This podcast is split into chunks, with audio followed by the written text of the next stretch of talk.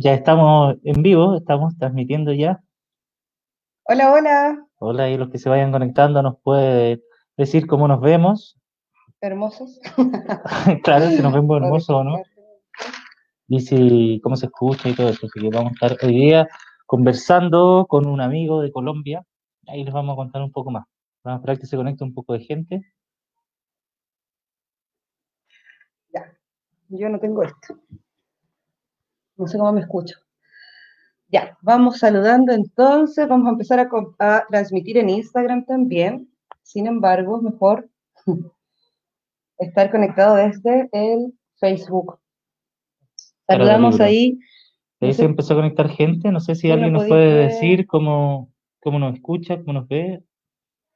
Bueno, estoy transmitiendo, pero. Estamos en la tercera entrevista ya de versos de ida y vuelta.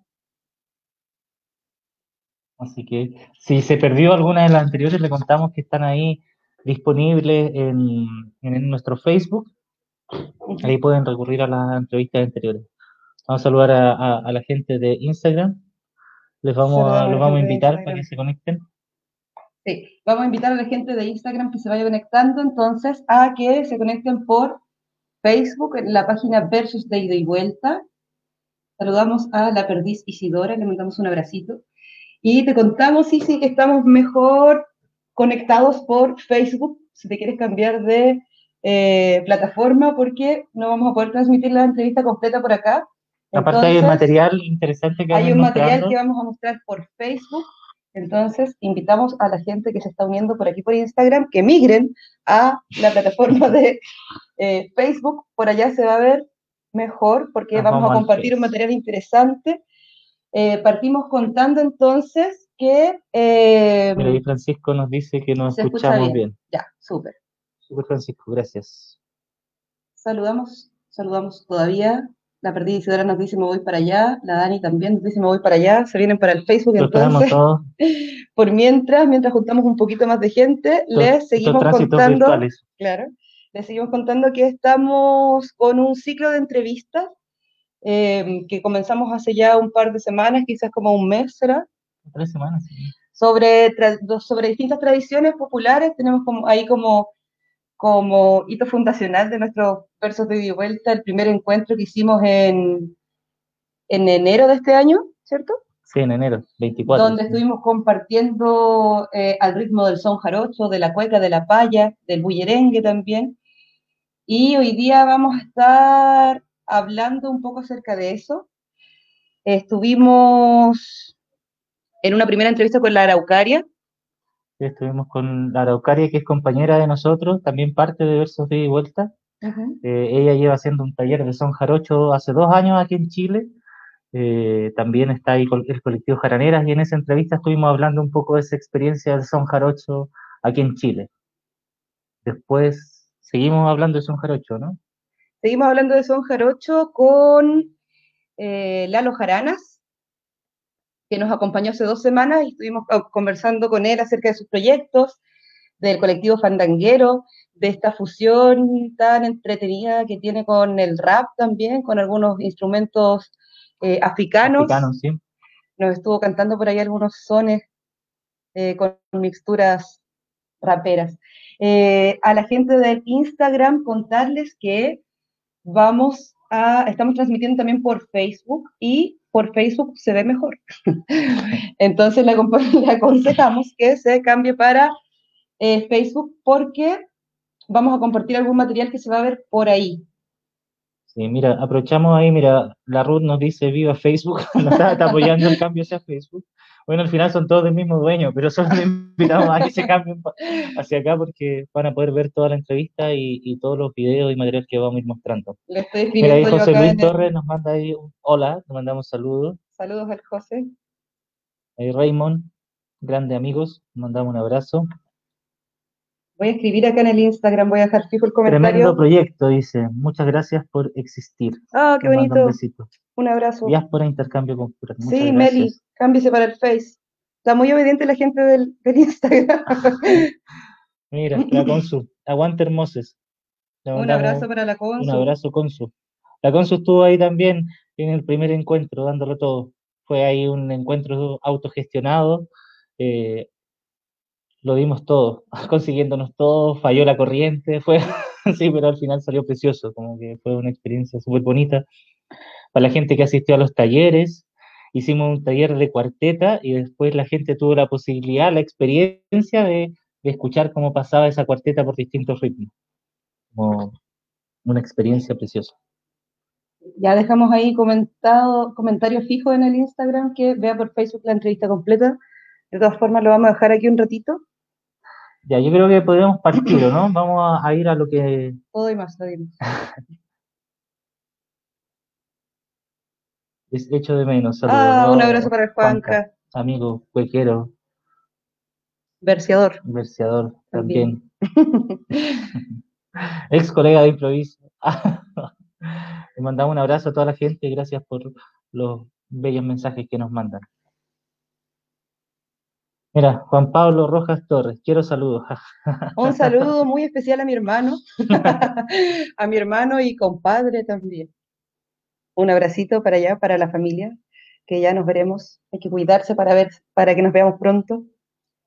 Eh, a la gente del Instagram, dejé ahí abajo un comentario que vea por Facebook la entrevista completa, dice, por Facebook se va a ver mejor porque no vamos a poder compartir por acá con nuestro entrevistado de hoy, entonces en el Facebook va a haber la entrevista completa y vamos a compartir un material muy entretenido y muy interesante también, para que se cambien de plataforma, por favor. Ahí está la Luisa, también es parte de este proyecto. Así que Luisa, cámbiate para acá. Migra para el Facebook. Oye, eh, contemos un poco de qué vamos a estar hablando. ¿Quién va a ser nuestro entrevistado, nuestro compañero hoy día de tertulia versiadora, versística, no sé cómo? Versiante. Versiante. ya. Versofílica, no sé. bueno, hoy día vamos a estar con eh, Adrián Frejas de la Voz, que es un investigador de las literaturas orales de Colombia y América Latina. Está ahí al borde del doctorado. Defendió hace poco con su tesis doctoral y lleva ya bastante tiempo eh, investigando eh, las tradiciones orales, la literatura oral en los distintos ritmos colombianos, que son que un panorama gigantesco. Ahí vamos a estar conversando un poco de ese panorama. Claro, él es autor del libro La décima espinela en el Pacífico colombiano, que supimos por ahí que recibió el Premio Nacional de Literatura Ciudad de Bogotá en 2010. También es autor del libro La literatura oral en Colombia, romances, coplas y décimas en el Pacífico y el Caribe colombiano. Y bueno, además trabaja como profesor en la Universidad Pedagógica y como decíamos, está ahí a un a un centímetro de recibir, ya, ya defendió su tesis, así que ya está. Le falta, el papelito. Le falta el papelito de, doctor.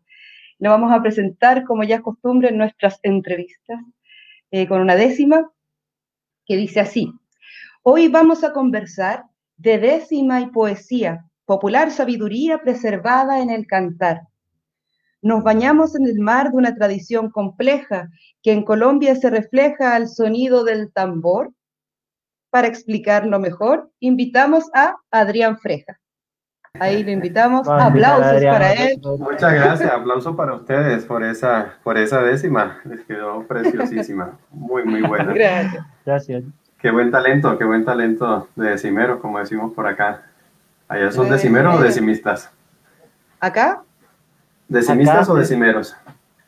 Decimistas más ocupado, ¿no? Sí, decimistas. Claro, pero se entiende. Pero en general no se ocupa tanto.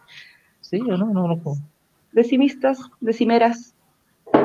Verseadores, verseadoras. Claro. Sí, hay que hacer ahí como un glosario de los términos como en, las distintas tradiciones. Sería interesante. los distintos nombres. Sí, pues bueno, porque en el caso de, las décimas ya improvisadas, ahí hay... Claro, los, falladores. diferentes, pues acá son falladores, están los repentistas ¿En Colombia ¿cómo, cómo, se llama la gente que improvisa no, Los que improvisan décimas, decimeros, eso sí, es el, acá en todo, siempre se habla de decimeros, de decimeros eh, repentistas. En general, eh, la décima, por lo menos en el Caribe, es, de repentistas. El que es decimero improvisa. improvisa. Ah, ya. Porque no, ah, no, porque no pasa en el Pacífico. Mm. Aquí no, porque igual hay gente que escribe, pero que no pues. improvisa. Se ve una tradición bien potente como de la décima, que es el canto de los poetas, que quizás es donde hay más cantores que hace en torno a la décima, y, es una tradición como más basada en la memoria, como de verso aprendido. Verso glosado, o la cuarteta transformada en cuatro décimas más una despedida. Y es una tradición como mucho más donde no se improvisa, donde son versos de memoria y centrados en lo religioso. En el Pacífico se improvisa menos acá. ¿Se improvisa menos? Eh, se improvisa mucho menos, sí. Son muy rápidos los ritmos. Quizá hay una dificultad. También porque, porque en el Pacífico, en algunas regiones del Pacífico donde se glosa, entonces la glosa, claro, es más difícil de improvisarla. sí, efectivamente. Bueno, acá la tradición del canto a lo divino es con, con glosa. Con glosa, claro, y también es, mucho más de, de, versos aprendidos. Claro. Más que de improvisación. Oye, un saludo a Adrián. Adrián está conectado desde Colombia. ¿Dónde estás tú específicamente allá? En Tunja, en la ciudad de Tunja, en Boyacá, en el departamento de Boyacá, eh, a dos horas de Bogotá, cerca de Bogotá. ¿Están en, cuarentenados, encerrados? En cuarentenados, sí, señor, absolutamente en cuarentenados. Pero contentos. Pero contentos. Algunas, claro, algunas cosas se pueden hacer todavía desde la casa. Claro, claro.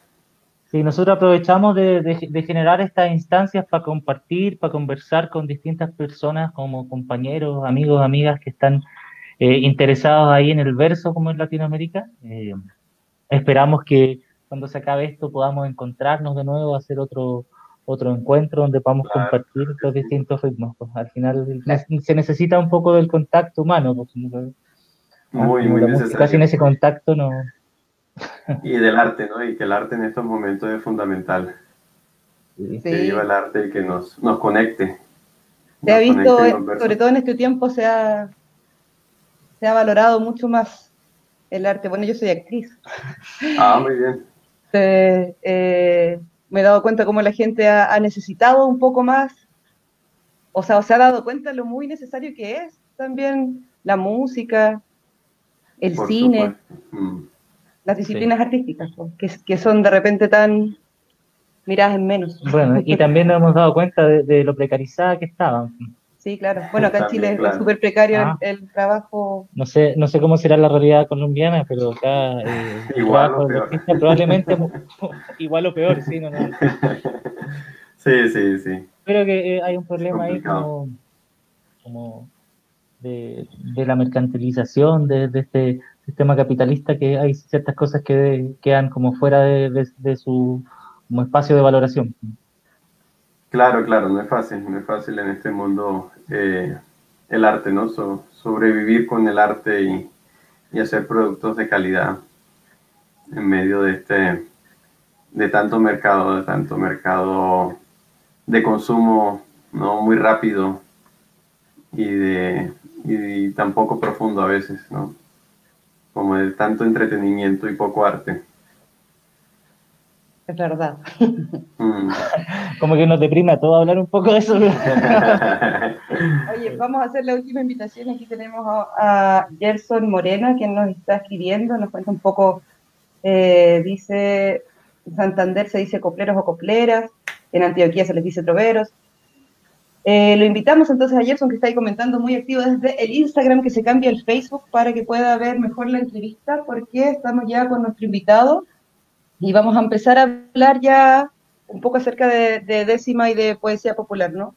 Sí, vamos a, meternos en el primer tema. Queríamos conversar contigo un poco acerca de, esta distinción entre la literatura o, la literatura escrita, no sé si es redundante eso, y la literatura oral, porque también ahí hay como una extraña conjugación de eso, pero las tradiciones orales en comparación a la literatura y como constantemente probablemente en las tradiciones de varios de los países latinoamericanos que cultivan estas tradiciones orales haya como, como un cierto prejuicio o una, una cierta desvalorización de las artes orales en comparación a las artes escritas.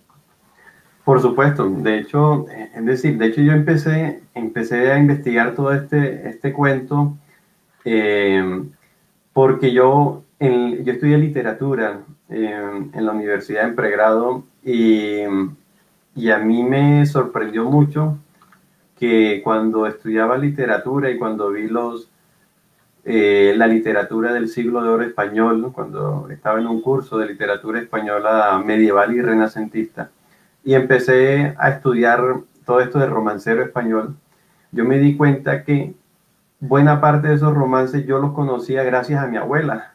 Mi abuela cuando lavaba la ropa en la, eh, en la casa a mano porque no había lavadora, ella empezaba a cantar unos versos y, a mí me encantaba escucharla de niño. Y me doy cuenta que ella estaba cantando muchos de estos versos de tradición hispánica, muchos del, del romancero español, ¿sí? Y, y empecé a darme cuenta que, claro, habían variaciones, por supuesto, de lo que uno estudia en la Universidad de Romancero, de esas versiones españolas, a las versiones del Caribe. Yo soy de Barranquilla, una ciudad en el Caribe colombiano. Y eh, a mí me empezó a cuestionar mucho eh, que además de mi abuela, muchas otras personas pues conocen estos versos, los cantan, están allí vivos, pero no se reconocen. Luego, eh, cuando conocí, recuerdo al Diablo, que es un, contador, un, un, decimero también de Tumaco en el Pacífico colombiano. Y él, y él tiene muchas historias y cuando empecé a escucharle una historia, recuerdo del príncipe Tulicio, sí, que es, un, es como un caimán, una especie de lagarto eh, eh, que se vuelve príncipe, que hay toda una historia detrás de una princesa. Eh, y yo, yo dije, bueno, pero esta es la misma historia de Apuleyo que cuenta Apuleyo en el Asno de Oro hace casi dos mil años contaba Puleyo esa historia de Cupido y sí, que yo decía, bueno, lo que cuenta este señor del Pacífico es también una historia muy tradicional, literaria, que estudiamos con Apuleyo, pero que a este señor no se le, no se le estudia, ¿no? Y, y así fui encontrando también campesinos en, en, el Caribe, en el Pacífico, en muchos lugares de Colombia, que conocían estas historias, que cantaban versos de larga tradición hispánica, eh, que improvisaban décimas, ¿sí? el mejor estilo de Vicente Espinel, y, y, el, y, el, y, mucha gente lo reconoce como poeta en muchos territorios, y decía, bueno, ¿y por qué a mí no me enseñan esto en la universidad? ¿no? ¿Qué pasa que, que, que uno estudia solamente lo que está en el libro, esta literatura que se publica, pero no la literatura que está ahí en los campesinos, ¿no? Esta literatura que, que tenía mi abuela, que cantaba mi abuela, esto que canta el diablo, estos campesinos, estos decimeros en los Montes de María, ¿qué pasa con, esta, con estos versos, no? ¿Por qué estudiamos unos versos y otros no? ¿Sí? Incluso si la gente los reconoce como poetas, ¿por qué nosotros en la academia no lo estudiamos y no reconocemos que hay poetas que no saben leer ni escribir, muchos campesinos que no leen ni escriben, pero que igual hacen poesía, ¿sí? Y que está ligada a la música. Eh, entonces fue toda una lucha al principio porque eh, no fue fácil en la academia que me aceptaran trabajar estos temas, ¿no? Porque lo primero que me dijeron es que eso no es literatura. Y eso me motivó aún más, lo reconozco, digamos. El que me hayan dicho, no, es que eso no es literatura, a mí me motivó para decir, ¿cómo que no es literatura? ¿sí? Si la literatura es el arte de la palabra y la palabra no tiene que ser escrita, la palabra puede ser oral también, ¿no? Entonces también hay arte oral. Y de hecho, todos los pueblos en el mundo han tenido y tienen literatura y han tenido, eh, los que tienen hoy la escritura, han tenido antes de tener la escritura literaturas orales, ¿sí? Porque la, la, escritura es una tecnología y a veces eso se nos olvida porque nacimos en medio de la escritura y se nos olvida que la escritura es una tecnología que no todos los pueblos la tienen. De hecho, lo que señalaba Walterón hace ya varias décadas, que en el mundo existen más de 2.000 idiomas, más de 2.000 lenguas, y menos del 10% tiene escritura, ¿no? Entonces, eh, tenemos una cantidad de pueblos, de culturas, ¿sí? Que no tienen escritura porque no la necesitan, y no, le, no podemos decir que estos eh, mil y tantos idiomas que no tienen escritura no tienen literatura porque no tienen escritura, no, eso es falso. Todas las culturas, todos los pueblos necesitan del arte, digamos, el arte es intrínseco a todos los pueblos, a la humanidad y a cualquier cultura es intrínseca, entonces no podemos negar el arte de la palabra de unos pueblos porque no tienen una tecnología, ¿sí? Eso es absurdo.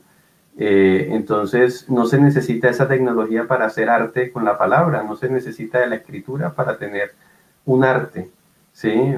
para hacer volver la palabra arte. Y eso es fundamental, ¿no? Que lo tengamos muy presente porque en, nuestro mundo moderno, claro, la escritura es fundamental sin duda, pero no quiere decir que lo que no tenga escritura no tiene un valor artístico, ¿sí? Es como si, tal vez, pienso yo, es como si en la música eh, solo, solo eh, digamos que solo se reconozca como musical lo que tiene, lo que ha sido transcrito un pentagrama. no, lo que, lo que tiene escritura en el pentagrama. Entonces, las músicas que no se escriben en un pentagrama no son música, claro que lo son. ¿sí? Eh, que el pentagrama ayude a conservarlo, ayude a reproducirlo, a difundir ciertas músicas, claro, por supuesto que ayuda, pero no quiere decir que las músicas que no utilicen el pentagrama no son músicas, ¿sí? Lo mismo, la literatura, la escritura ayuda a difundir sin duda la literatura, pero no quiere decir que las literaturas que no se escriban no sean literatura, ¿sí? Porque la, la literatura es el arte de la palabra, ¿sí? La palabra es inicialmente oral, ¿sí? Cuando llega esa tecnología, cuando nos inventamos la tecnología, que no todos los pueblos la tienen, y eso hay que, hay que entenderlo, ¿sí? También a veces en nuestra cultura se entiende el analfabetismo a mí no me gusta el término, prefiero el término ágrafo, pero se entiende eso como una enfermedad. Y, a veces uno escucha, hay que erradicar el analfabetismo, ¿sí? Eh, como si eso fuera una enfermedad y resulta que hay muchos pueblos que por, por su cultura, por la manera en que, en que se sostienen vitalmente, no necesitan de la escritura, no es una necesidad, ¿sí? Obviamente en lo urbano en nuestra cultura moderna la escritura es una necesidad, pero no sé, comunidades indígenas, muchas comunidades indígenas que no están en esta lógica nuestra, pues no, no tienen por qué tener eh, esa escritura eh, en su cultura porque pueden vivir y han vivido por siglos sin ellas y no es una necesidad, entonces no hay que juzgar como algo, algo malo, ¿no? la oralidad. De hecho, incluso en nuestra... Sí, exacto, no, no es algo que esté más bajo por debajo de nada en realidad la oralidad está presente también en la cultura escrita eh, y, en la, y el urbano también. La oralidad a veces se piensa muy desde lo rural y resulta que, que en lo urbano pues todo el tiempo estamos inmersos en una oralidad y, y esa idea de ciudad letrada y que nos creemos letrados eh, también es muy falsa, eh, digamos, en, en, en, países modernos como los, digamos, o en, en sociedades modernas, eh, la oralidad está muy presente, eh, tanto que sobre todo hoy con las nuevas tecnologías eh, la gente es más oral que escritural, ¿sí? la gente cada vez lee menos, se informa menos por la lectura. Hace un 100, años, pues la gente que sabía leer, pues se informaba por los periódicos. Hoy la gente poco, poco, poco lee los periódicos impresos, digamos, si uno ve las estadísticas de la gente que está, eh, que tiene suscripción, digamos, a periódicos impresos, eh, es muy poca, cada vez es menos, ¿no? Y no porque simplemente lo lea en internet, sino porque hay otros medios eh, que son más orales con, con, que la gente se informa, ¿no? La radio todavía tiene mucha vigencia y por supuesto la televisión, según las estadísticas, la gente se informa por los noticieros en televisión, ¿no? O por los noticieros radiales. Entonces la oralidad está igual muy presente y incluso en la manera en que escribimos. En el WhatsApp la gente escribe como habla. Es, es impresionante que, que, aunque sea un medio escrito, no se sigan una normatividad que es propia de esa tecnología que es la escritura, que a veces restringe, ¿no? Porque si tú no conoces bien la norma en un texto académico, claro, eh, en la academia necesitas conocer muy bien la escritura porque el profesor te raja si no escribes bien. Pero en el, en el WhatsApp no importa, en el WhatsApp lo que importa es la comunicación y, y, resulta que, bueno, el WhatsApp también tiene ahora los mensajes eh, de voz, ¿no? Y mucha gente solo hace, solo da mensajes de voz. Eh, y la oralidad está muy viva, digamos, con las nuevas tecnologías, cada vez es más viva la oralidad. Eh, entonces yo creo que, que esa distinción es bastante anacrónica, ¿no? Entre lo escrito y lo oral, yo creo que se unen, que están bastante unidos lo escrito con lo oral y que no hay que menospreciar la oralidad ni las literaturas orales, porque, porque supuestamente lo, lo, artístico de la palabra es cuando se escribe, ¿no? Resulta que no, resulta que, que por siglos, por desde siempre, la oralidad ha sido eh, parte fundamental en, en, el arte de la palabra, en esto que, que hoy llamamos literatura. Entonces, por eso yo creo que no, no, es contradictorio decir literatura oral, a pesar de que el término litera viene de letra, eh, porque hay que reconocer que la, que literatura es un arte y es ese arte de la palabra y la palabra puede ser oral o escrita. Eh, entonces yo creo que es importante, importante recordar eso, importante tener presente eso, que, que lo uno no, no riñe con lo otro y que hay que valorarlo igual como arte, ¿sí? Y, Adrián, ¿a qué crees que se debe, se debe como esa desvalorización de, de un tipo de cultura, la cultura oral? Porque, no sé, un ejemplo, acá eh, la distinción clásica es este, el, el, poeta y el poeta, como, como varios son conocidos como poetas, como, como de alguna forma no sé, siempre me ha parecido una distinción un poco como despectiva o, o separar, como separando un poco del que es verdaderamente poeta, como desde esta cultura como de la, desde la academia o, el, saber popular. O, el, el ¿cómo, se, ¿cómo me había dicho la otra vez? De, este poeta de buró, ¿cómo? sí, sí, claro, eh, en, en, Cuba, ¿no? Que hablábamos que día, eh, que hablan de esto los poetas, los poetas de buró, de escritorio.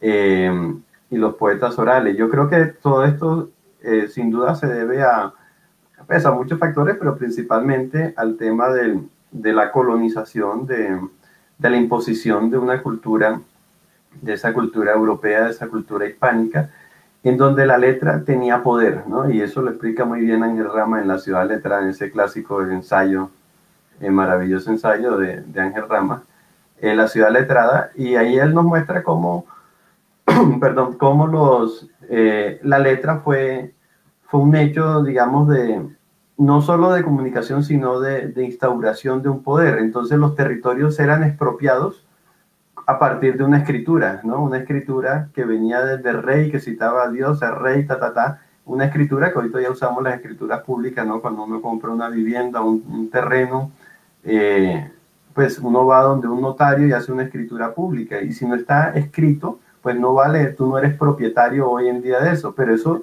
eso es de hace 500 años, ¿no? Y, era una forma de, de, quitarle las tierras a los indígenas, a nuestros indígenas, con la, con la escritura, ¿sí? La escritura generaba el poder de decirles, vea, esto es de nosotros los españoles, porque aquí lo dice, ¿no? Porque está escrito.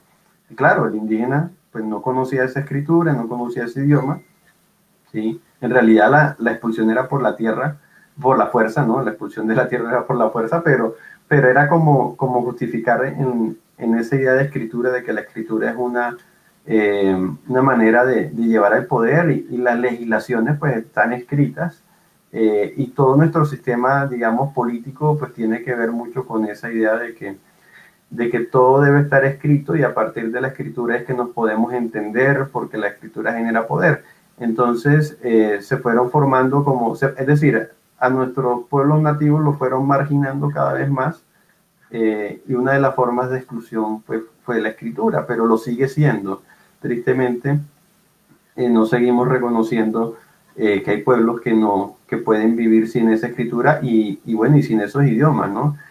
porque también la imposición fue, obviamente la conquista fue cultural y se impuso un idioma en nuestros territorios, el idioma español con su escritura, eh, y los otros idiomas se trataron de, de, abolir, ¿no? Pero hoy en Colombia tenemos más de 60 lenguas, más de 60 lenguas indígenas, ¿no?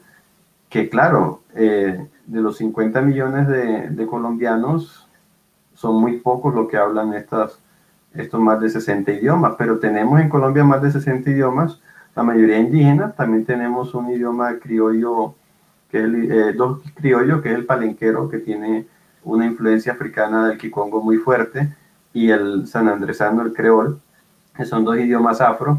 Eh, pero, pero tristemente, claro, en las ciudades se margina y se discrimina a quien no habla el español, eh, porque, porque es el idioma ¿no? Eh, utilizado en todos los trámites, en todos los...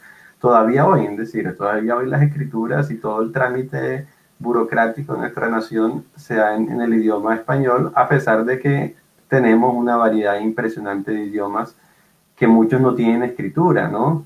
Y no tienen por qué tenerla necesariamente la escritura. Eh, y bueno, hace en el 2010, hace ya 10 años en Colombia salió una ley de, la ley de lenguas, eh, que es una de las leyes que, tal vez de las leyes que menos se aplican en, nuestro país, que trataba de, de, promover ¿no? de todos estos idiomas y de darle garantías a, los, a las personas que, que, hablan estos idiomas para este tipo de trámites y para muchas cosas, para la educación y para un montón de cosas de garantías, pero Eh, poco, poco, o sea, a veces existen esas leyes por escrito y no, y en la realidad pasa otra cosa. ¿no? Ahí no vale la letra tanto. Ahí no vale la letra, ¿no? También es eso, ¿no? La letra vale para, para ciertas eh, cosas, ¿no?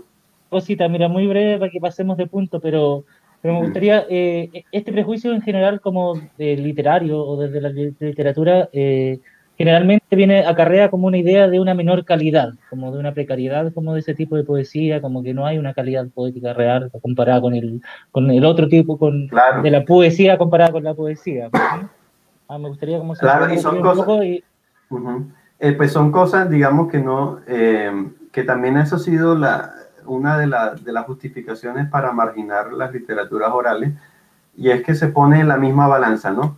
Como eh, equiparar lo escrito con lo oral, evidentemente la escritura te permite a ti un nivel de abstracción mucho más grande, pero muchísimo, ¿no?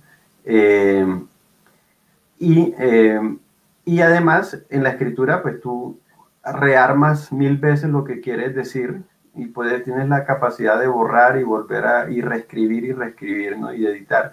La oralidad, pues no te permite eso. La oralidad no puede ser abstracta porque la oralidad tiene que estar muy vinculada con la realidad para que se mantenga, porque se mantiene en la memoria. Lo escrito quedó en el papel, pero la oralidad es viva. Entonces, como es viva, tiene que mantenerse ligada a unas prácticas reales, ¿sí? Es algo vital. Entonces, los pueblos eh, que, que manejan la oralidad tienen que tener muy poca abstracción y su literatura debe estar ligada a unas prácticas musicales, a unas prácticas laborales, eh, tiene que tener, a diferencia de la literatura escrita, que puede ser muy abstracta, con grandes elaboraciones, digamos, métricas y lo, que se quiera, eh, em, digamos, metafóricas, muy abstractas, grandes elaboraciones abstractas, no, no rítmicas, porque en oral lo, rítmico es muy importante, tal vez, más que en lo escrito, a veces. Em, en la, en la oralidad, pues la cosa es muy práctica, digamos, uno no puede ser muy, muy metafórico en lo oral, eh, porque si no, no queda, no queda en la memoria, ¿sí? Porque la desgracia del oral es que viva, que se mantenga de boca en boca, ¿sí? Y al mantenerse de boca en boca se va transformando. De hecho, hay ejemplos de, de, expresiones a veces muy cultas, digamos, eh, que se van transformando porque tiene que tener relación con la realidad propia del territorio. El ejemplo que les daba ahorita, digamos, de Cupido y Sique.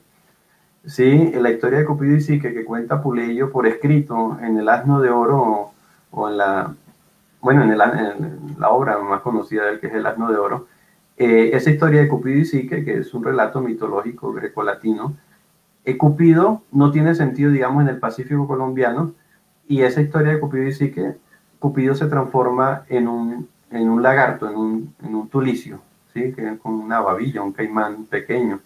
Eh, pero esa historia de Cupido y Psique también dio pie a una historia en Noruega que es muy popular, que es la de East of the Sun, West of the Moon, en donde el protagonista no es Cupido, eh, digamos, Cupido es un oso polar y tiene sentido el oso polar en Noruega. Sí, pero el oso polar no tiene sentido en el Pacífico colombiano, allá en el litoral, en la costa, ¿no? No hay osos polares en nuestras costas del Pacífico, pero sí hay estos, estos caimanes, esta, este tulicio. Entonces, eh, así funciona la oralidad, ¿no? Se va transformando y tiene que ser muy práctica, ¿sí? No puede ser abstracta, porque la en la escritura puede haber esa abstracción, pero en el oral no. Y por eso es que muchos dicen, no, pero es que mire esto, compare esto escrito con esto, con esto oral. No, es que no, son, digamos, son dimensiones distintas. Uno no puede comparar perros con gatos, eh, digamos, si quiere hablar de habilidades, porque pues son animales distintos. Eh, y aquí lo que, lo que quiero decir es que son es el mismo arte, pero cada uno utiliza uno, unas herramientas distintas para, para, desarrollar y hay que valorarlas ambas dentro de su contexto, digamos, lo oral hay que valorarlo dentro del oral, lo escrito, también dentro del escrito, pero no, no se trata de, de que el uno es superior al otro, ¿sí? Eh, decía Levi-Strauss en, en, algún texto, ¿no? El hacha de, de piedra no es menos hacha que, el de, que la, de, la de hierro, ¿sí? Simplemente una está hecha de piedra y la otra de hierro, pero ambas son hachas, ¿sí? Ambas son elementos que fueron útiles a, ciertas personas en ciertos momentos, pero, pero no quiere decir que lo uno sea mejor que lo otro, porque el, aquel logró el, hierro y otro utilizó la piedra. No, sí, son hachas, sirven, pero hay que valorarlos dentro de su, dentro de su especificidad, ¿no? Y, yo creo que eso es bien importante. justo agarrando eso, como de, esa valoración como en su como también la importancia del contexto de cada una de, estas tradiciones o formas de la oralidad, eh, si pudiéramos hacer o podrías contarnos tú acerca de algunas tradiciones, eh, algún... Eh, hacer como un recorrido por, la, por la tradición colombiana.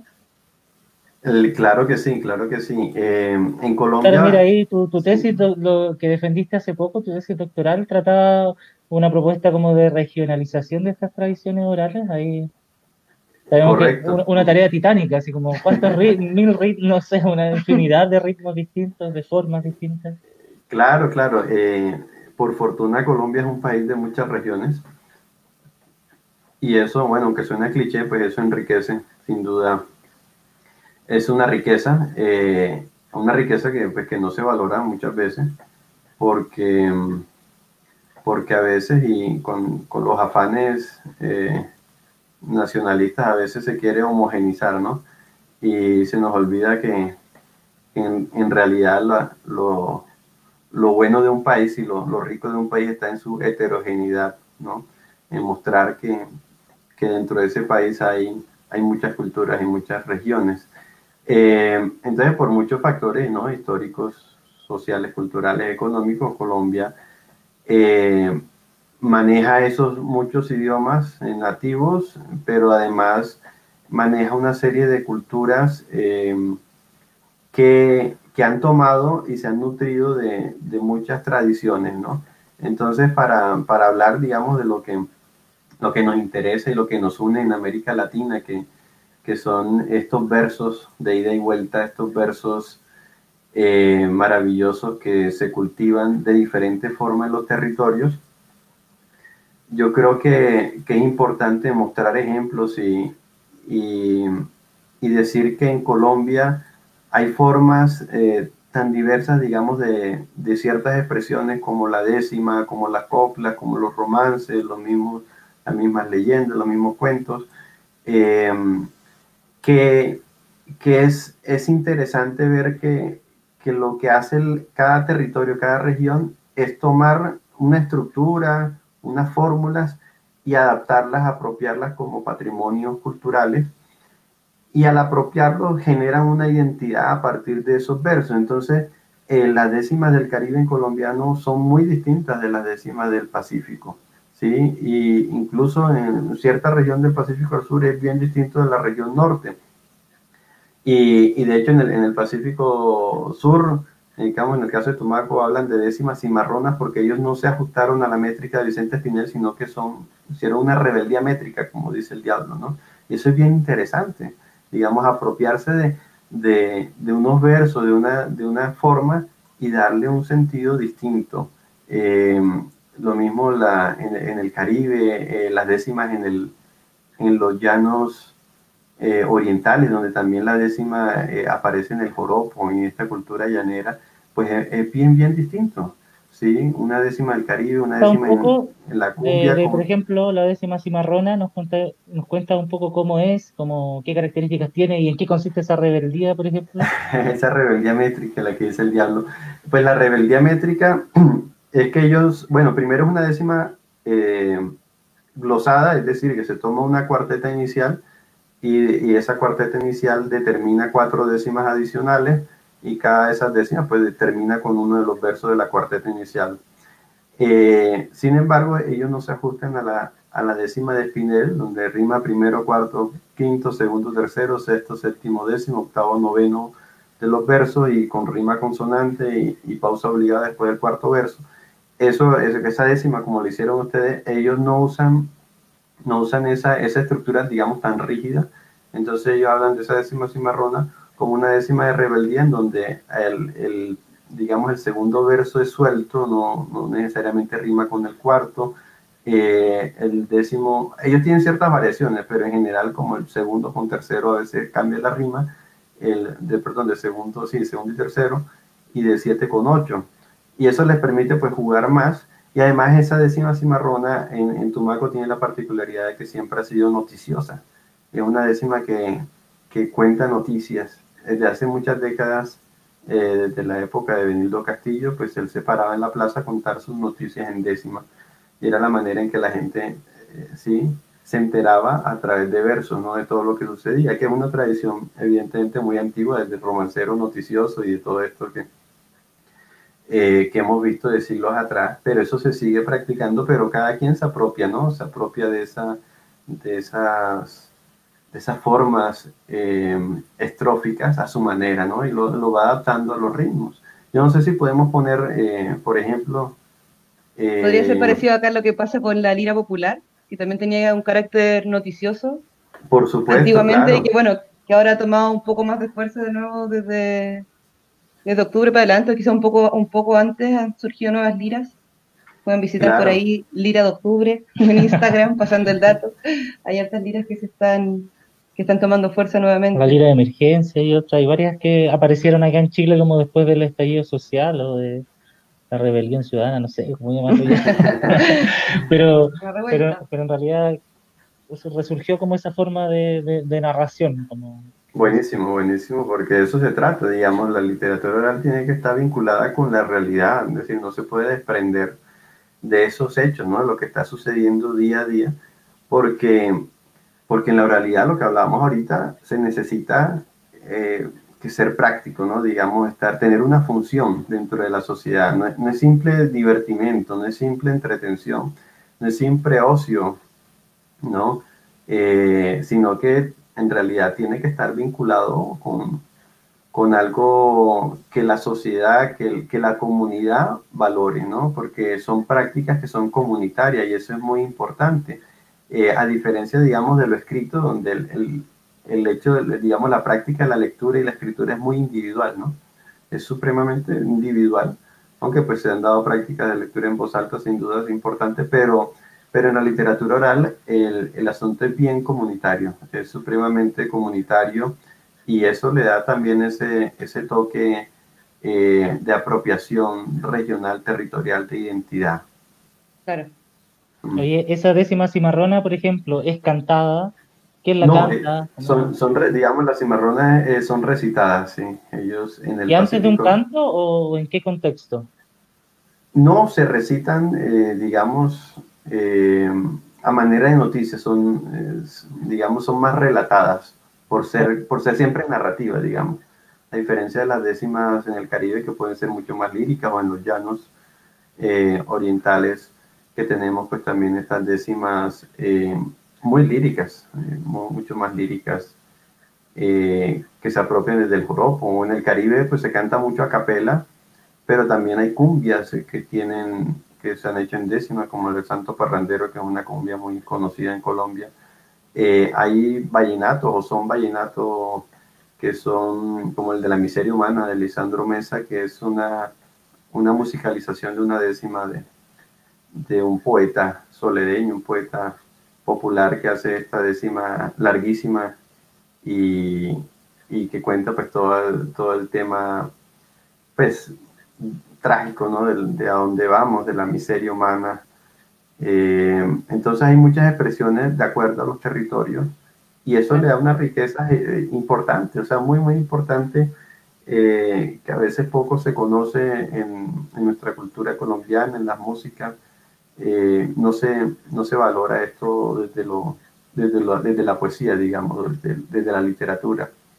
Y yo creo que esa es la labor que, que hay que empezar a emprender eh, en toda América Latina, ¿no? Por reconocernos eh, como, como culturas que han apropiado y que han transformado y que han generado nuevas, nuevos versos y nuevas tradiciones y nuevas músicas eh, a partir de lo que tenemos, ¿no? de lo que nos llega históricamente y de estos contactos, por supuesto, los contactos son muy, muy importantes.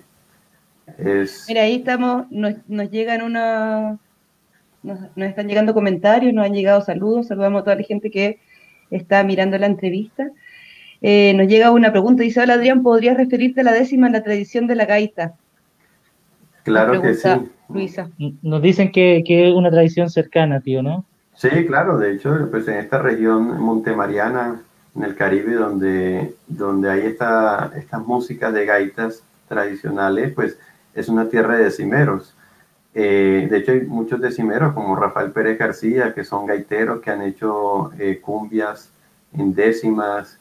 Eh, entonces, muchas veces la, en, digamos, en la gaita, en los grupos de gaita, el cantante sabe, sabe décima o a veces es decimero, improvisa, y antes de cada canción entona una décima, canta a una décima, ¿sí? que es como eh, es bien tradicional esto, porque uno diría, bueno, pero ¿por qué no hay más canciones de gaita en décima?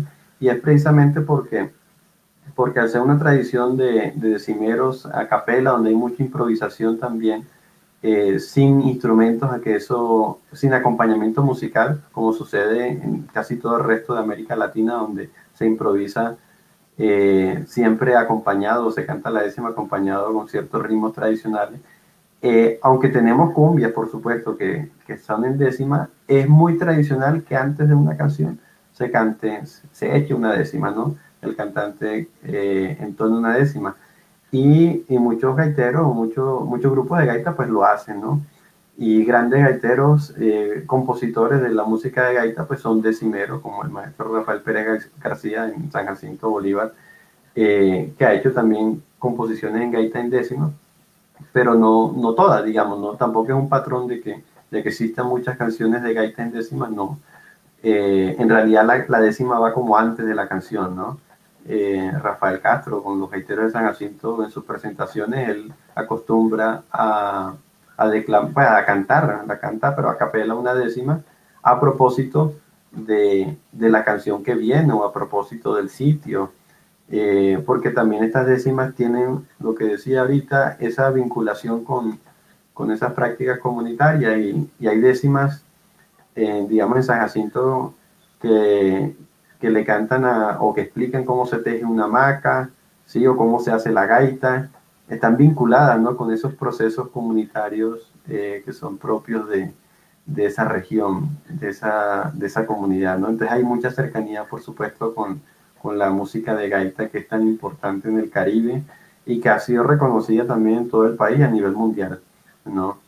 Y gracias a, la labor de, de, los hermanos Zapata Olivella que dieron a conocer a los gaiteros de San Jacinto alrededor del mundo y que hoy pues siguen siendo una figura muy importante de nuestra cultura tradicional, que siguen llevando la gaita a Chile, ¿no? Donde han tocado muchas veces los gaiteros de San Jacinto y donde entiendo que hay eh, cultura gaitera en Chile, ¿no? Hay grupos de gaita y todo.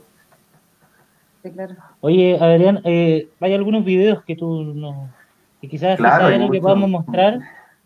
Claro, hay mucha, hay mucha variedad de, pues hablando de décima, eh, podríamos, podríamos poner unos fragmentos tal vez de, digamos, esta décima que me parece muy hermosa, en joropo, casi no se conoce. Eh, podríamos poner un fragmento de décimas pamitoñeca, que es una, una grabación reciente, más o menos reciente, en décimas, en joropo, en, esa tradición llanera, y lo contrastamos ahorita con una décima en cumbia, para, que, para que uno pueda notar esa variedad tan grande eh, que dentro del mismo país como el nuestro existe, ¿no? En estas décimas. ¿Cuál, era la que, la que tú decías? Eh, décimas pamitoñeca, podemos poner una primera estrofa de ese, un fragmento. ¿Está, ¿Está dentro de los links que me Sí, señor, décimas pamitoñeca, debajo de la miseria humana. Ahí está el link. Compartimos Y vamos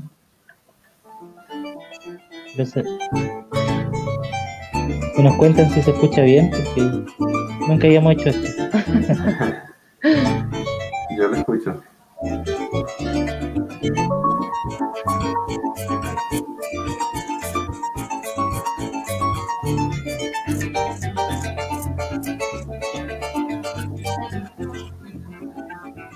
Deja que escriba mi mano lo que hoy mi voz no te dice. Pensaré que lo leíste y entonces no seré en vano. Deja que te hable mi mano, que te cuente mis motivos. Si en tu mirada perdido no atino a decirte nada. Deja que te hable callada esta alma que has bendecido. Ventana hoy en la noche entreabierta que en forma de luna llena y venciendo la distancia habrán de llegar con ansias a tu cuerpo mis caricias. Deja mujer que la brisa pose en tus labios el beso y me traiga de regreso la imagen de tu sonrisa. Si quieres.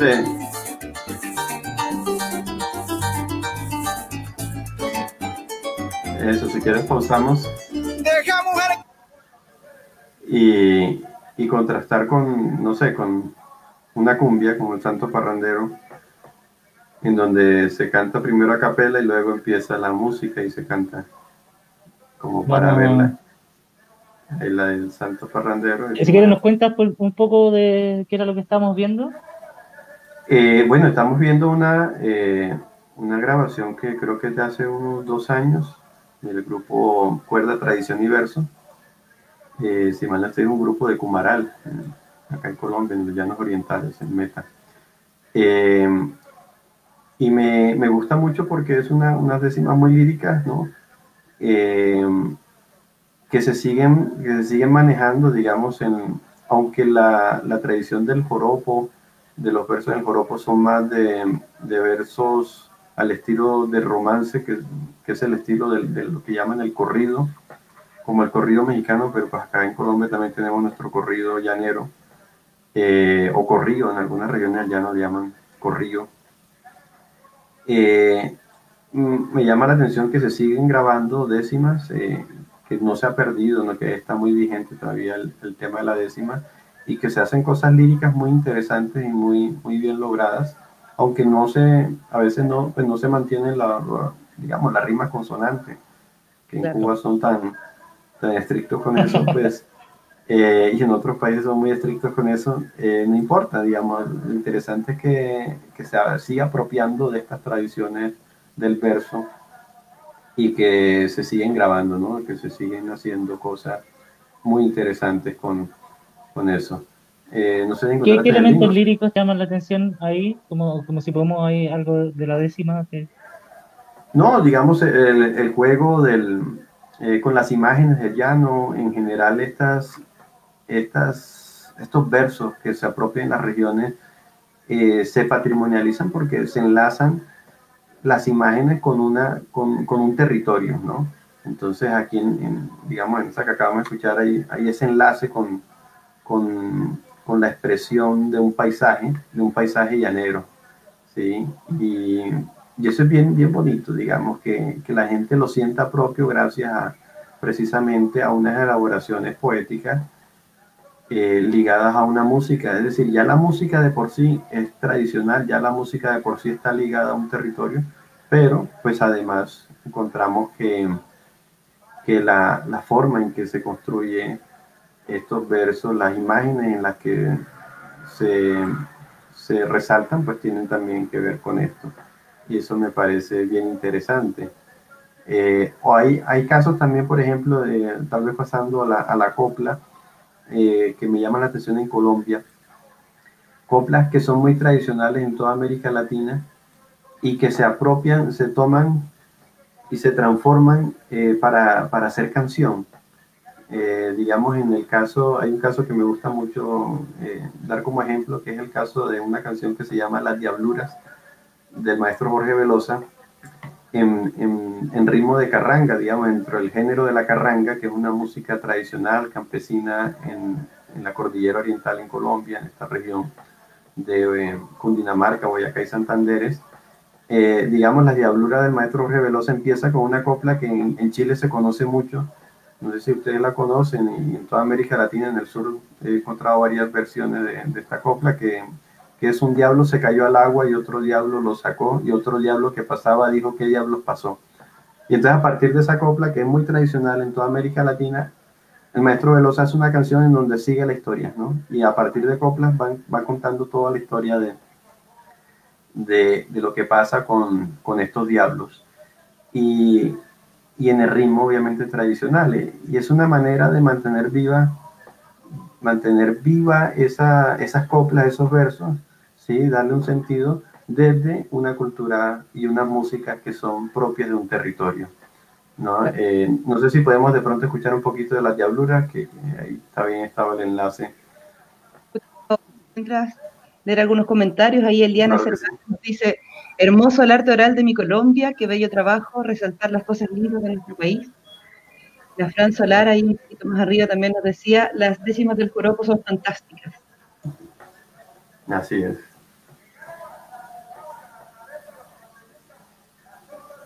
Sobre la décima y la gaita. Aquí ya estamos entonces escuchando las diabluras. Una historia carranguera, Jorge Veloso.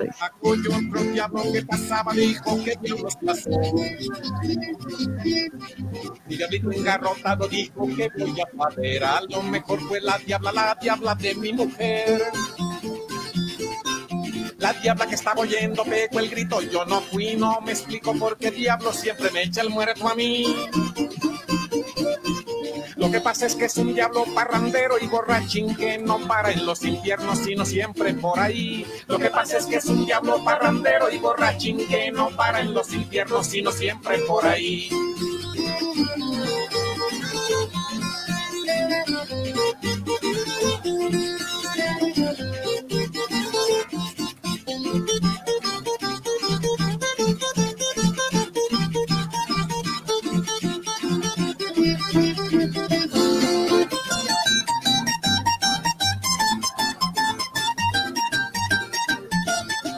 Quieres lo, lo pausamos.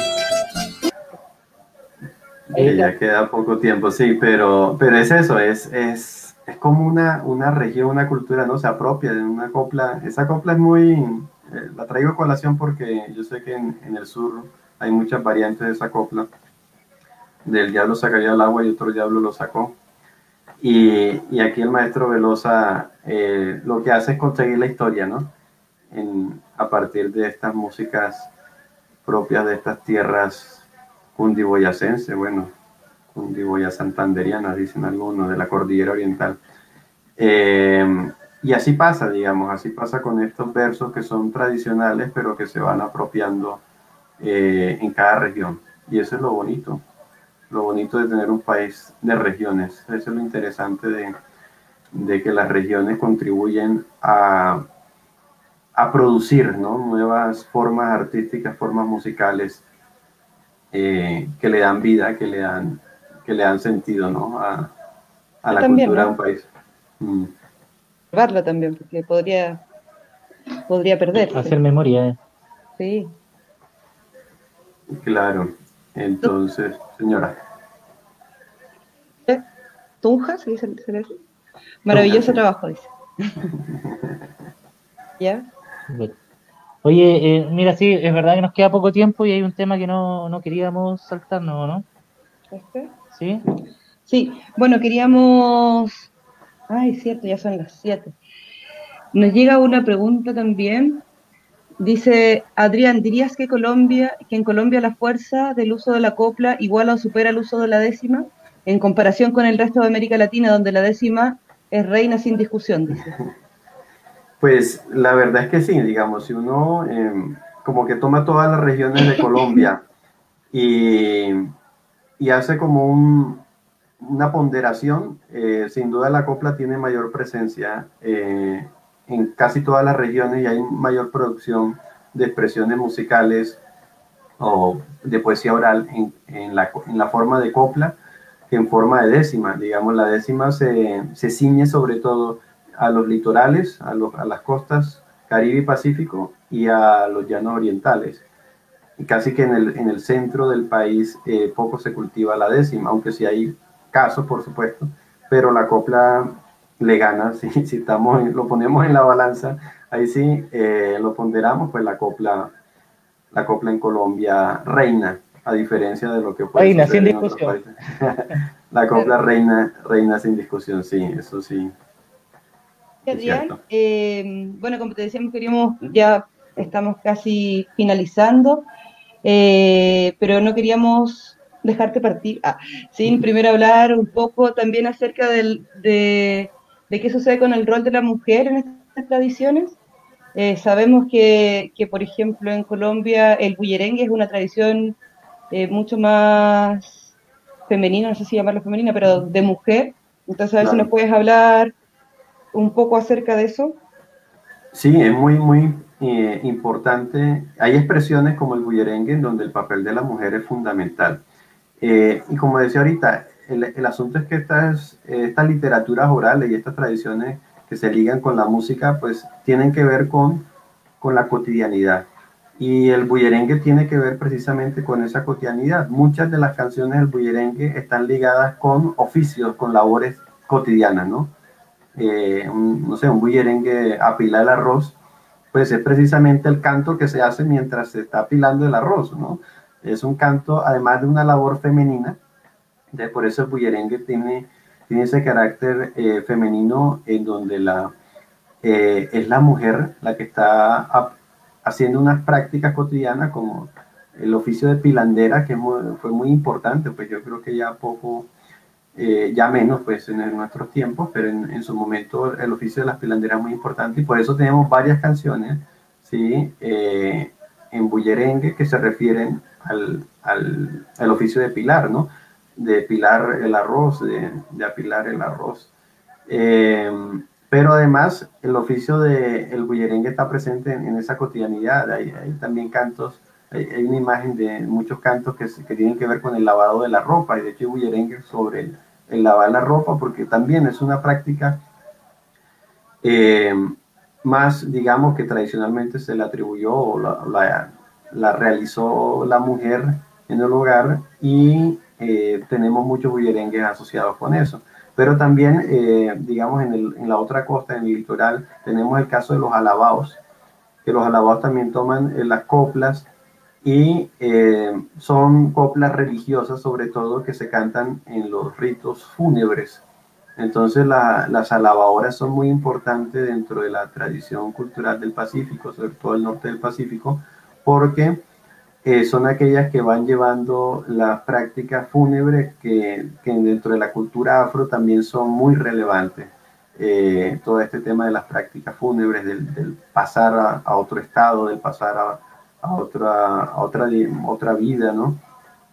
Eh, entonces, el tema del lavado es importante y quería enlazarlo con otro, con otro asunto que yo creo que es, hay que, no podemos dejarlo pasar en nuestro país, que es el, el tema del conflicto armado. Digamos, muchas de estas literaturas orales, de estas músicas, han, han sido una manera de, o han, han resistido también a la violencia y le han hecho frente a muchas de las tragedias que hemos vivido. Entonces, por ejemplo, el alabao, que, es, que son estos cantos femeninos eh, principalmente, ¿no? Casi todas son alabadoras que cantan en los ritos fúnebres, con, con, mucho de lo que pasó con el conflicto o lo que sigue pasando ¿no? con el conflicto armado en nuestro país, estas alabadoras eh, han resistido ¿no? y le han cantado a los grupos y han, y han alzado su voz, digamos que es una voz colectiva a partir de estos versos que son tradicionales y han hecho nuevos versos para, para darle, digamos, para construir memoria, ¿no? Para hacer una especie de memoria cultural de lo que han, sufrido a causa de la guerra. Eh, y yo creo que eso es importante, el papel femenino ahí en, esa, en esas voces. Lo que hablábamos antes, como respecto a, a este rol de ser un poco cronista de lo que va sucediendo, ¿no? Claro, sin duda, sí, pero, pero aquí no solamente es una crónica de la violencia, sino también es, es como la, la voz de, de, ya no más, ¿no? Basta ya, queremos, queremos otro futuro, otro presente y otro futuro para, para la comunidad, ¿no? Para la cultura. Y, y ese papel de las alabadoras es bien importante y bien interesante en Colombia. Eh, frente a lo que ha sufrido sobre todo esta región del Pacífico con la guerra de nuestro país. Eh, bueno, retomando un poco lo que estábamos hablando recién, nos llega una pregunta que dice, o sea, con respecto al rol de la mujer, digamos, dice, ¿qué sucede con el contenido de las décimas cuando remiramos la tradición desde el feminismo?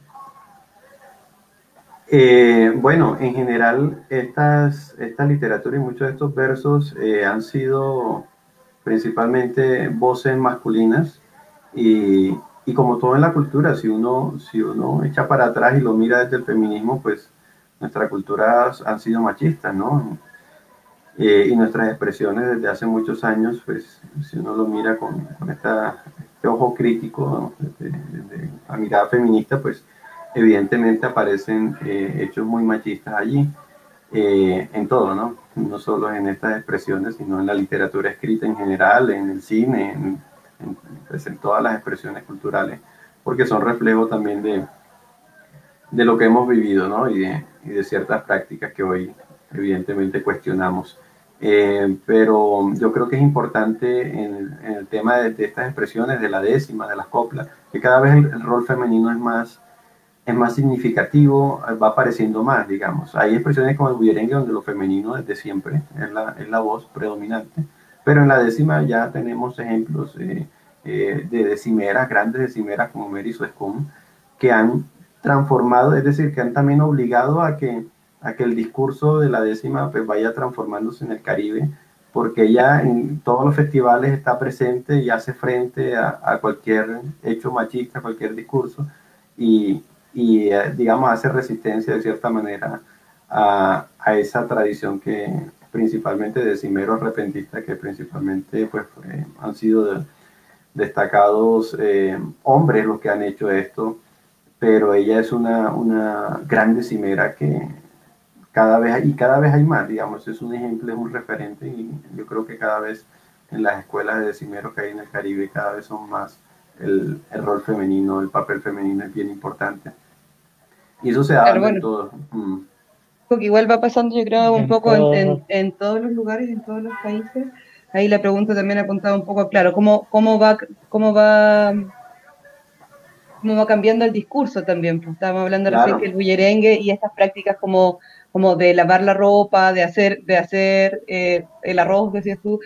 Entonces, estas acciones que, claro, que si bien antiguamente tenían un rol eh, más predominantemente femenino y que hoy en día se comprende que son labores compartidas, ¿no? Entonces, ¿cómo, ¿cómo va cambiando ese discurso? ¿Va cambiando también en el canto? Sí, sí, en general yo creo que, que, que estos discursos y estas prácticas pues van se van es decir, esto está ligado muy, a la realidad, digamos, todo toda la literatura oral está, como lo, decía al principio, pues está ligado a lo que, a lo que va sucediendo en la cotidianidad y por fortuna pues nuestra, nuestras prácticas cotidianas también se van transformando eh, y los roles van variando y, y todo lo que lo que va transformándose en, la sociedad y se va generando distintas miradas de lo, de lo masculino y lo femenino, de estos roles, eh, yo creo que se van adaptando también en el canto, precisamente porque el canto no se desliga de lo, de lo que sucede, ¿no? de, lo, de, lo, que se vive. Y, y, por eso a veces la literatura oral está muy anclada en el presente. Y, eso es bien interesante porque se va, además se va transformando todo el tiempo. De hecho, de hecho un, ejemplo de, un ejemplo de eso eh, que, no, que, tiene que ver con el tema del racismo, en mucha, mucha literatura eh, hispánica, ¿no? muchas coplas tradicionales españolas nos llegaron, eh, eran coplas muy racistas. ¿No? En Colombia tenemos una, una gran población afro, una gran cultura afro maravillosa. resulta que que estas coplas también que, llegaban con, esa, con ese elemento racista fueron utilizadas sin duda en las regiones donde predomina el pueblo afro eh, con el fin de, lo mismo, de estigmatizar, de menospreciar. Y, yo me he encontrado como muchos, eh, muchos de estos versos, a veces narraciones también, el mismo pueblo afro lo va transformando, ¿sí? y lo va, y lo va girando. Entonces, esa, esas letras, esos versos que venían con un discurso racista, pues claro, aquí tenemos un pueblo afro que, que obviamente hace una resistencia y, y, transforma porque, porque pues ya eso no, o sea, hay que acabar evidentemente con el racismo, ¿no? Y, y ya, ya no es una cuestión de, de que exista una raza, ¿no? Ni, ni razas superiores ni inferiores ni nada de eso, sino que ya todos estos discursos dentro de la misma cultura, de las mismas comunidades, pues los vamos transformando y, y se van adaptando a, a, hechos, digamos, a realidades que, que nos muestran que, que, esto, que esos esas ideas pues ya hay que acabarlas de tajo, ¿no? Entonces los mismos versos, a pesar de que sean muy tradicionales, se van transformando. Esa es la gracia de la oralidad, porque el discurso racista en lo escrito, escrito queda, pero en lo oral va dándose la vuelta, ¿no? Y eso es bien interesante que suceda, eso es maravilloso que suceda. Oye, vamos a, leer algunos comentarios, los últimos comentarios que nos han llegado, como para que, vayamos cerrando ya. Mira, ahí nos manda María Cristina Martínez un saludo. Dice, en Bogotá estamos encantados por la charla, es muy enriquecedora. Gracias, María Cristina. Mira, ahí nos manda... Raymond. Es bonito ver cómo distintas formas musicales se van repitiendo en los distintos países, que es un poco lo que a nosotros nos unió en un principio como el grupo Versos de Vuelta, ver esta ver cómo se repetían estas tradiciones, ¿no? Entonces pregunta, ¿cómo viven las ruedas allá, por ejemplo? ¿Cómo se viven las ruedas? Eh, uy, el tema de las ruedas es maravilloso, eh, sobre todo en el, en el Caribe, digamos, hay una tradición muy fuerte de, la, de las ruedas. Es decir, en, en, la música de los litorales que, eh, que tiene mucho de, esta, de, lo afro, ¿no? de la música del tambor. Eh, yo creo que el tambor hace que, que, se genere la rueda, ¿no? porque el grupo con los tambores están allí más anclados al, al, al territorio, a la tierra, ¿no? y alrededor de esto se van dando esas ruedas eh, de gaita, esas ruedas de cumbia, eh, son muy tradicionales y, son muy importantes, yo creo, porque es una, es una, es una manera de, que la música sea el centro y que la, música irradie y que la gente baile de forma festiva, pero también muy respetuosa frente a lo que se hace eh, con la música, ¿no? Y, en el Caribe, digamos, las ruedas de cumbia son, son, hermosas, además porque una rueda de cumbia tiene que tener las velas, la mujer baila con unas velas encendidas y, y, eso va en la noche, pues es un espectáculo maravilloso de luces, de música, de baile, pero también de luces, ¿no? Porque la, rueda sin, sin, las velas encendidas, pues no es una rueda de cumbia. Entonces, ese, ese tema de la luz, pues es maravilloso, ¿no? Eh, y eso, esa, digamos, las ruedas eh, son más del Caribe, en el interior, acá en, esta zona de la cordillera, eh, es más rectangular la cosa, ¿no? no no se da esta, ese centro de la música que la gente baila alrededor, no, la rueda es más hacia el Caribe. En el Pacífico también he visto pues, que hay estas prácticas también un poco de, rueda, pero, pero yo nunca he visto una rueda que sería interesante, ¿no?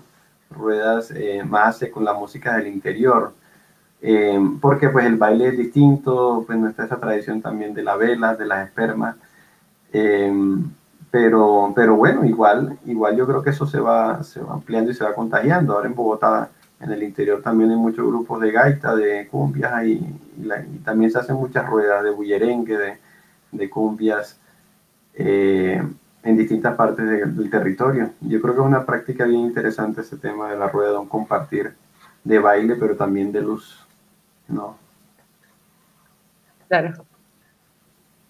Ya deberíamos ir cerrando, nos pasamos un poco en el tiempo que teníamos. vamos a terminar de, mostrar los, vamos a terminar de mostrar los saludos. Acá te mandan felicitaciones, Adrián. Dicen eh, Camila Garzón dice felicitaciones, Adrián, excelente presentación. Eh, por ahí ya revisamos esos mensajes de allá. Raymond, ah, aquí me pillaron bailando, dice, el maestro Velosa es un gran representante de Colombia, con su canción vi muy animada Cami Rojas. yo también, yo también la ayudé. es inevitable, ¿no? no se puede quedar. Aquí la Consuelo Hernández nos dice, la copla reina, obvia, es más fácil de armar, más accesible a todo el mundo. Es cierto, sí. Aquí también esa coplera, dice por ahí la, la, la Luisa. Oye, si, si cerramos mostrando alguno, algún video, algo, algo como relacionado al ah, último tema que estuvimos. Soy chileno, poeta en décima, vivo en Colombia. Muchas gracias por la respuesta y la entrevista. Un abrazo, Francisco. Saludos, Francisco. Eh, bueno, claro, podríamos cerrar, no sé si con, con Bullerengue. A Pilar Arroz, de Maldonado. te, te, contamos que nosotros en el encuentro que hicimos cerramos con un bullerengue, que le pusimos una, una copla que inventamos especialmente para la ocasión. Y, y, en realidad en ese bullerengue y nos metimos todos a cantar, pues, como que al final había, había, improvisando gente que, payadores, gente de son jarocho. De la cueca. De la cueca, todos nos metimos ahí a tirar coplas entre medio de ese bullerengue, fue una experiencia. Eso, eso nos une, yo creo que lo que más nos une en América Latina es precisamente esas expresiones culturales que, que claro, cada país las, las transforma, pero, pero en general nos hermanan, nos hermanan porque son son esos versos de ida y vuelta que, nos arropan, ¿no? nos van arropando como si fuera una misma bandera, como si fuéramos un mismo territorio. Eh, esto, un, gran bullerengue. Ahí lo tenemos. Una de las grandes voces del, bullerengue eh, de todos los tiempos, sin duda. Apila del arroz. Apila, Apila del arroz. El vino Maldonado. Vamos a escuchar, a ver.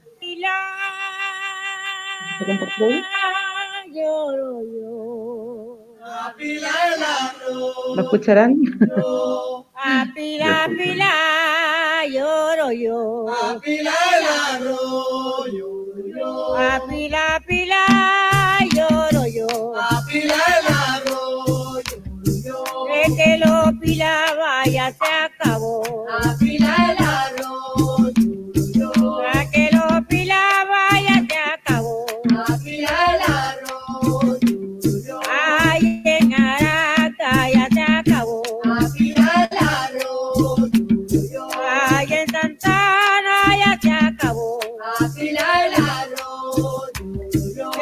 En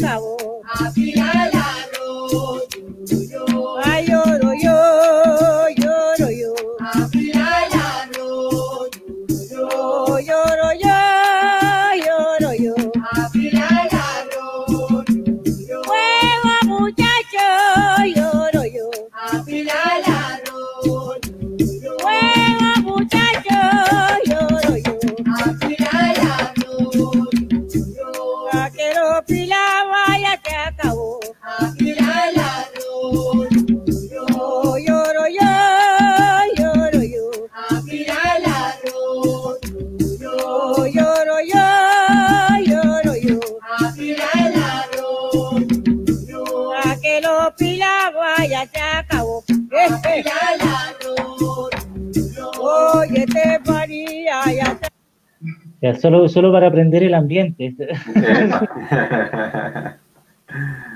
Sí, sí, esto es. Hay mucho, hay mucho, hay mucho por bailar, por cantar, ¿no? Y por contar.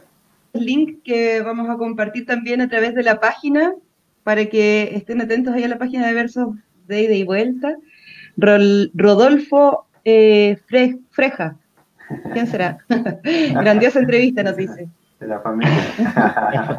Un La saludo familia. para la familia, para toda la familia que está viendo. Mi familia también está viendo ahí. Alicia de la Voz. el otro lado de la familia. Epa, el otro lado de la familia, claro. Excelente, felicitaciones. Ahí mandamos saludos también a Ruth, que nos dice se escucha muy bien. Se escucha muy bien. Gracias, Sí. Ruth. Ya tenemos que ir cerrando, pues nos podemos quedar conversando eternamente. claro. Nos pasa en todas las entrevistas, pero esto se tiene que acabar en algún momento. Como la cuarentena, espero. Claro. Esperemos que sí. Gracias, Adrián, eh, por la entrevista, por el tiempo, por la disposición también. Nosotros No, acá me- estamos eh, súper interesados de estar aprendiendo un poco sobre todas las tradiciones eh, de América Latina y, y de patúos nomás te escribimos y, y aceptaste el tiro, entonces eh, agradecerte públicamente tu, tu interés. Muy buena No, la muy- clase, felicitaciones acá a Martín y Adrián, dice. Bueno, no, no, no. La familia también. Muchas gracias, muchas gracias más. Muchas gracias a ustedes por, por esos versos con que iniciaron, pero sobre todo por, por el interés y por la entrevista y por la charla, que yo creo que es importante, importante um, lo que hablábamos, unir, unir lazos de América Latina, que es una, una gran región ¿no? y una gran cultura que, que hay que mantener y que hay que seguir cultivando desde la diferencia. de, de Están por la familia del martillo. Dice, dice por la otra. Por la otra. Claro. Bueno, muchas gracias por los comentarios también. Esos comentarios que... ¿Hay algún contacto? Si tiene alguna red social donde la gente puede escribir, quizá contact- eh, tu trabajo, ¿hay algún artículo disponible, algo que la gente pueda consultar? Tu tesis, ¿cuándo se- Eh, eh, bueno, la idea es que la tesis se publique pronto, eh, pero hay una página que estoy construyendo eh, que podríamos, que podría ser el contacto eh, también para que la gente en América Latina conozca un poco más de, de estas literaturas orales en Colombia, literaturas tradicionales, campesinas, que es una página que se llama literaturatradicional.co.co, sin la M, CO de Colombia, literaturatradicionalpegado.co y eh, sí, sí se puede poner ahí en pantalla. Eh, que en esa página igual también están mis correos, correo electrónico, Ah, ahí lo pueden encontrar y, y el contacto de la página pues me llega a mí.